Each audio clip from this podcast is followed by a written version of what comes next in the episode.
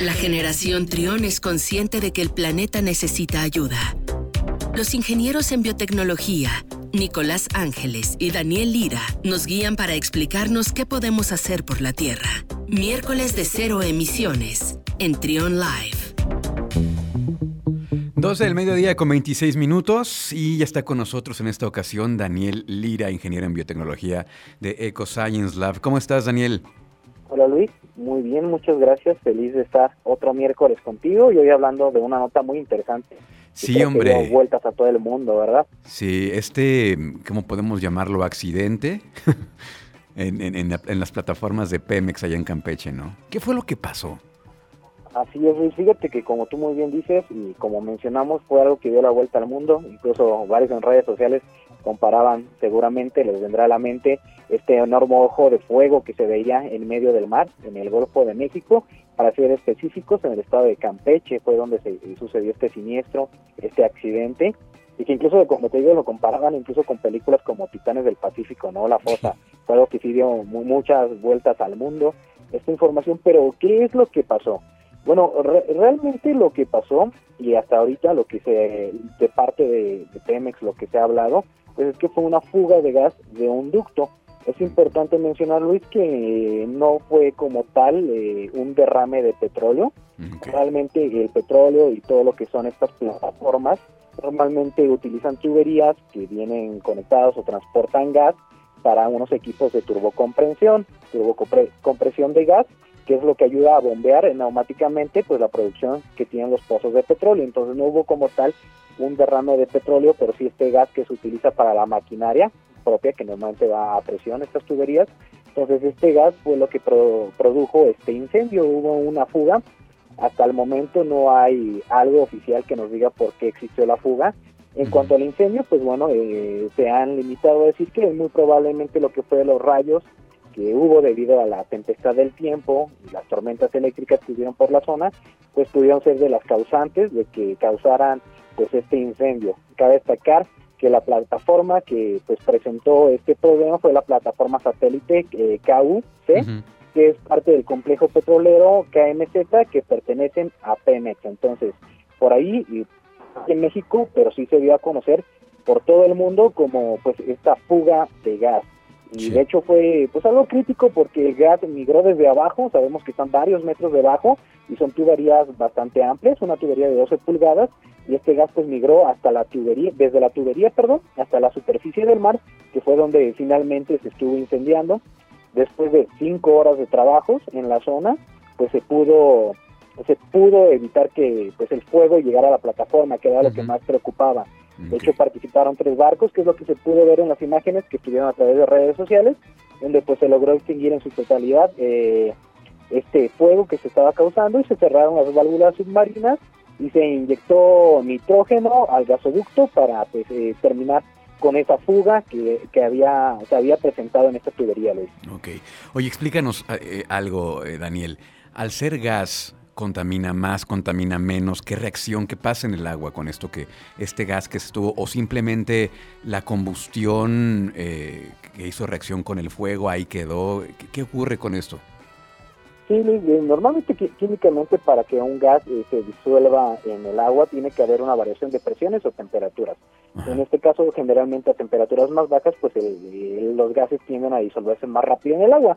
En esta ocasión, pues lo que pasó fue que no hubo como tal una contaminación, más bien el gas salía a presión directamente a la superficie del mar, como tal no se mezclaban, entonces por eso era que en la parte de hasta arriba en el mar se estaba quemando porque el gas escapaba, no se alcanzaba a mezclar, pero sin duda alguna hay un tipo de contaminación.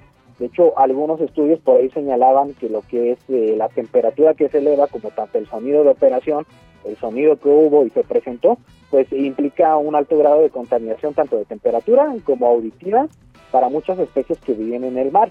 Recordemos especies que viven en el, mar y en el ecosistema que hay, pues sí son, eh, vaya, digamos que fuera del mar hay ecosistemas que tienden a recuperarse mucho más pronto eh, y no son tan inmunes, por decirlo así, a efectos auditivos o de temperatura. Sin embargo, en lo que es el mar, pues sí hay ciertas afectaciones, Luis, que normalmente llevan a o toma mucho más tiempo recuperar los efectos que tienen estos, lo que es la fauna marina, Luis, y la mm. flora marina. Ok, bueno, entonces sí, sí hubo por ahí una afectación, entonces ya nos queda claro que no fue como tal un derrame de petróleo, lo que se decía también en algunos lugares, que pues los que no los que no sabemos de estos temas, pues sí, lo primero que se nos viene a la mente es que es petróleo lo que está ahí, ¿no? Pero bueno, sí, como dices, estaba una imagen que parecía sacada de una película, ¿no? Muy impresionante este, este ojo de fuego. Así es, fíjate que sí, sí, es muy impresionante. Creo que yo cuando lo vi pensé que era hecho con efectos especiales, ¿Sí? precisamente que era una película. O que era una fake news también. Ah, así es, así es, estaban diciendo, ya los caillos no van a salir de, del fondo marino, ¿no? La fosa. Pero, realmente nos da a entender y creo que fue algo que movilizó a muchas personas, sobre todo muchos ambientalistas del mundo, incluso en Argentina se hicieron hicieron algunas pláticas al respecto de acuerdo a sus planes que también tienen de, extracción de petróleo y los riesgos que pueden producir. Realmente creo que es muy grande lo que se ve, es muy impactante, pero el impacto que tienen muchas veces no se habla de él. Entonces, sí tenemos eh, impactos ambientales fuertes en lo que es pues todas estas eh, plantas petroleras. Eh, Cabe destacar que también hace dos meses hubo un siniestro eh, en Pemex ahora en Veracruz, donde sí hubo muertos, hubo afectaciones también por parte de las fugas de tubería, esta vez sí era de combustible, entonces realmente, aunque podemos tomarlo como un siniestro que pasó, se controló, realmente va mucho más allá de cómo vemos eh, la energía que utilizamos, cómo vemos la afectación que tiene el medio ambiente y como yo te digo, pues fue algo que movilizó a, muchas personas. De hecho, por ahí esta, esta niña Greta Thunberg, eh, de hecho hizo un tweet respecto a esto y habló de cómo muchas veces eh, gobiernos o los países nos decimos ambientalistas o se dicen ambientalistas, cuando la realidad es que las acciones y el sistema que llevamos energético pues demuestra que somos todo lo contrario, ¿no? Entonces, sí fue algo que puso a pensar a muchas personas en el mundo y creo que nos deja a nosotros pues una lección. Ya en el pasado, Luis, ha habido, de hecho en abril pasado se cumplieron 11 años también de una explosión de una plataforma también en el Golfo de México tal vez de la petrolífera, no sé si recuerdan Deepwater, por ahí hubo también hace 11 años ya un incidente, tal vez si fue con petróleo, duró 87 días un incendio y hasta la actualidad eh, varias organizaciones pues dicen que no se ha recuperado la vida marina después de estos 11 años y que se va a recuperar en mucho más tiempo. Entonces, creo que sí nos deja pues una lección muy importante acerca de cómo como humanidad tenemos que apostarle realmente a las energías renovables, las energías que ya dejan de lado esta extracción de petróleo, todo lo que encontramos debajo del suelo y que sin duda alguna el planeta y las acciones, lo que ha sucedido, nos hace que miremos hacia futuro y debemos de tener la, vista puesta a futuro porque nos vamos a evitar muchas implicaciones que actualmente suceden. Sí. Sin embargo, aquí insisten en que vayamos a sentido contrario, ¿verdad? Pero bueno. Muchísimas gracias, Daniel. Te mandamos un abrazo. Antes de que te vayas, ¿cómo lo seguimos en redes sociales?